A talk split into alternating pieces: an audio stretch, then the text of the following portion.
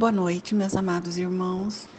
Dando sequência ao nosso estudo do Evangelho segundo o Espiritismo, hoje nós vamos comentar o item 20 do capítulo 5, cujo tema é A felicidade não é deste mundo.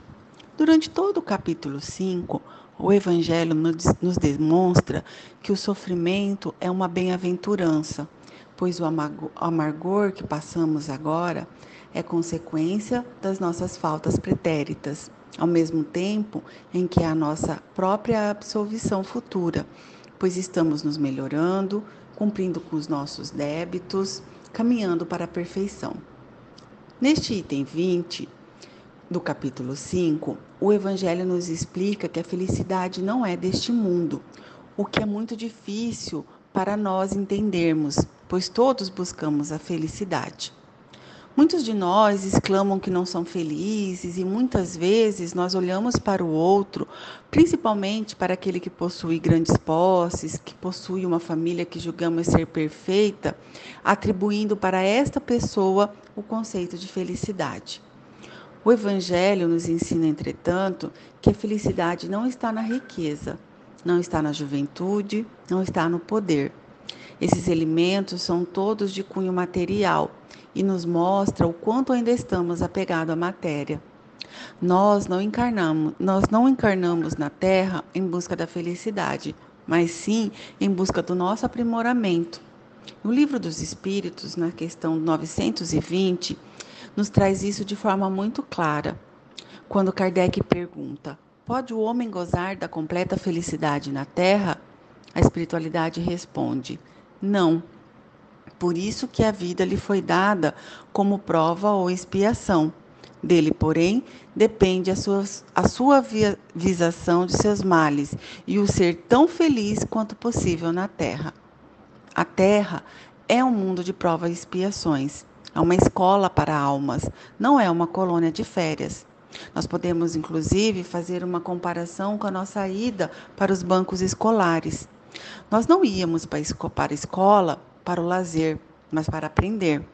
Lá na escola nós tínhamos momentos de descontração, de brincadeiras, mas o principal era o nosso estudo e o aprendizado cultural. Aqui na Terra nós temos momentos felizes, mas o nosso objetivo principal é o nosso aprendizado espiritual. Por isso que não há ninguém aqui que goze da felicidade integral, até mesmo porque esta felicidade não pertence a este mundo, mas com certeza poderemos usufruir dela quando chegarmos à perfeição. Ainda no livro dos Espíritos, na questão 113, que na verdade não é uma questão, mas uma explicação sobre as diferentes classes dos espíritos, a espiritualidade nos dá a explicação sobre os espíritos da primeira classe.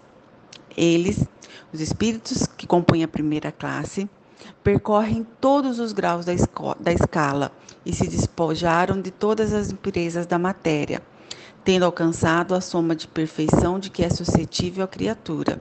Não tem mais que sofrer provas, nem expiações. Não estando mais sujeitos à reencarnação em corpos perecíveis, realizam a vida eterna no seio de Deus. Gozam de inalterável felicidade, porque não se acham submetidos às necessidades nem às vicissitudes da vida material. Essa felicidade, porém, não é a dociosidade monótona, a transcorrer em perpétua contemplação. Eles são os mensageiros e os ministros de Deus, cujas ordens executam para a manutenção da harmonia universal. Comandam a todos os espíritos que lhes são inferiores, auxiliam-nos na obra de seu aperfeiçoamento e lhes designam as suas missões assistir os homens nas suas aflições, concitá-los ao bem ou à expiação das faltas que os conservam distanciados da suprema felicidade, constitui para eles ocupação gratíssima.